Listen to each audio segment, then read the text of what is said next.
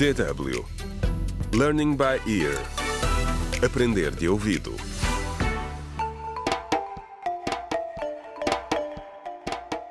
Contra o crime. Olá, bem-vindos ao 13º episódio da radionovela Contra o Crime, um desaparecimento em Picoa, escrita por Ursílio Noé. A tarefa da Tânia na Agência para o Meio Ambiente e Florestas torna-se a cada dia que passa mais difícil. No último episódio, Tânia, a sua mãe Carolina e Igor viajaram até Becalina na esperança de apanhar Félix em flagrante, pois estão convencidos que foi ele que assaltou o armazém e fugiu do país com carvão roubado. No entanto, eles não encontraram o que procuravam. Já de regresso a Picoa, os três dirigem-se à esquadra da polícia. E é para lá que vamos. Olha, se tivesse avisado a polícia antes de ter ido a Becalina, nós podíamos ter arranjado outras formas de resolver o problema. Não teria feito qualquer diferença, comandante. Não há sinal nenhum do meu tio Félix por lá. Procurar pessoas que estão desaparecidas é o nosso trabalho. Nós temos mais experiência nisso do que vocês. Deviam ter nos dito. É, com todo respeito, comandante, não vamos dedicar muito tempo a investigar o desaparecimento dele aqui em Picoa. Nem o roubo do carvão. Bem, o que é que estão a insinuar? A senhora Tânia pode confirmar que a minha investigação sobre o assalto ao armazém está em andamento.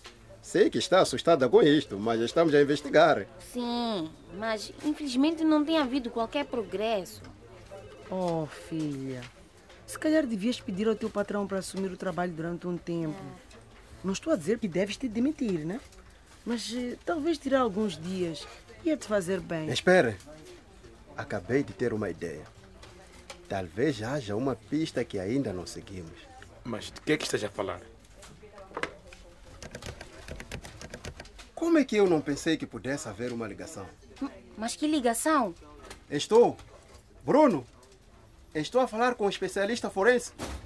Mas eu preciso dos resultados dos testes ao braço que foi entregue já há três dias. É urgente. Ok. Muito obrigado. O quê? Um braço? O braço do meu irmão.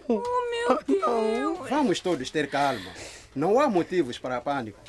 Não se precipitem com nenhumas conclusões. Um agricultor disse-nos que apareceu um braço na margem do rio, num campo a oeste da cidade. Nós enviamos o braço para análise. É o procedimento normal, percebe? No, no, no- no entanto, dadas a- a- as circunstâncias, quero ter a certeza que o braço não é do Félix. Não, eu, eu não aguento mais. Eu não aguento. Que Deus nos ajude. Eu preferia que ele tivesse roubado os sacos de carvão a isto. Vamos esperar pelos resultados.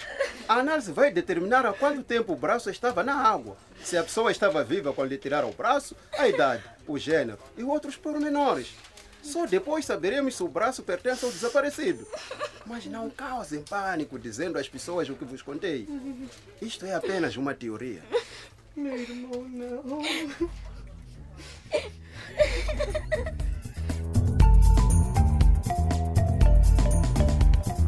Contra o crime.